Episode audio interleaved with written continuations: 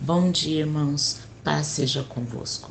Bem-vindos ao devocional Edificai, 5 de dezembro de 2021. Tema: alegria que há só em Cristo. Salmos 19, 8. Amados, amadas, hoje vamos falar de alegria.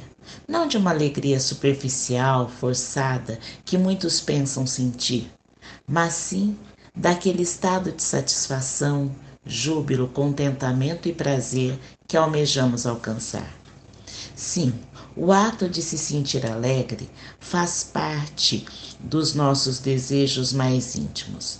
A verdadeira alegria não é conquistada por esforço próprio.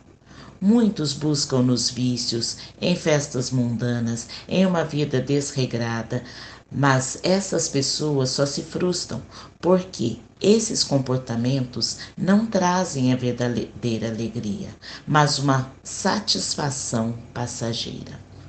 A palavra de Deus no Salmo 19:8 diz que os, os ensinos do Senhor são certos e alegram o coração. Os seus ensinamentos são claros e iluminam a nossa mente. Isso quer dizer que quando nos dispomos a aprender e seguir os ensinamentos de Deus, tornamos-nos alegres e satisfeitos. A alegria genuína existe mesmo em meio à tristeza genuína. E alegria genuína nem sempre significa que há um sorriso em nossos rostos.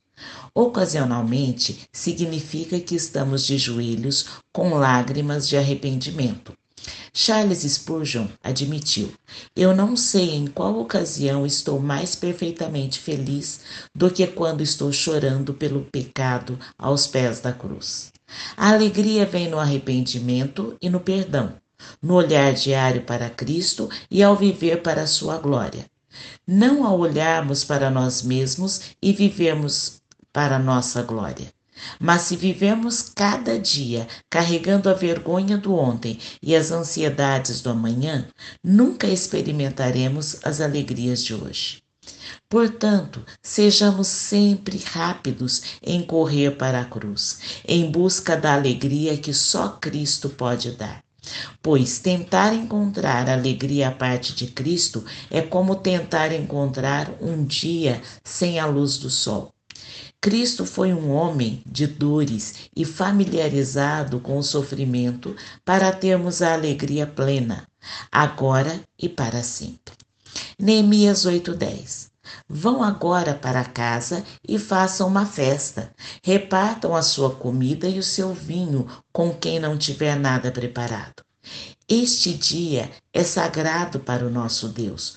Portanto, não fiquem tristes. A alegria que o Senhor dá fará com que vocês fiquem fortes. Esse texto diz que a alegria do Senhor fortalece.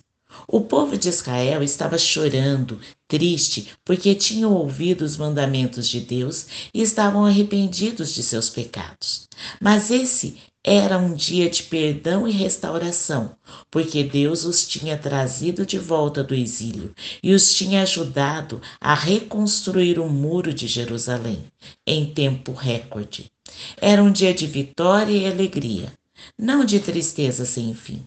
Por isso, os israelitas pararam de chorar e celebraram a bondade de Deus com alegria. Vivemos em um mundo onde a crueldade caminha a passos largos, a pobreza se expande, a violência, o desrespeito, a falta de fé e humanidade nos assombram. Mas Deus, em sua infinita grandeza, tem nos dado escape, a alegria verdadeira que quando dela tomamos posse, deixamos de olhar as circunstâncias e entendemos que essa alegria é uma ferramenta para nos colocar de pé.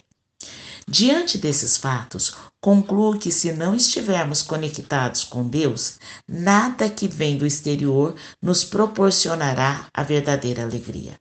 Adorem o Senhor com alegria e venham cantando até sua presença.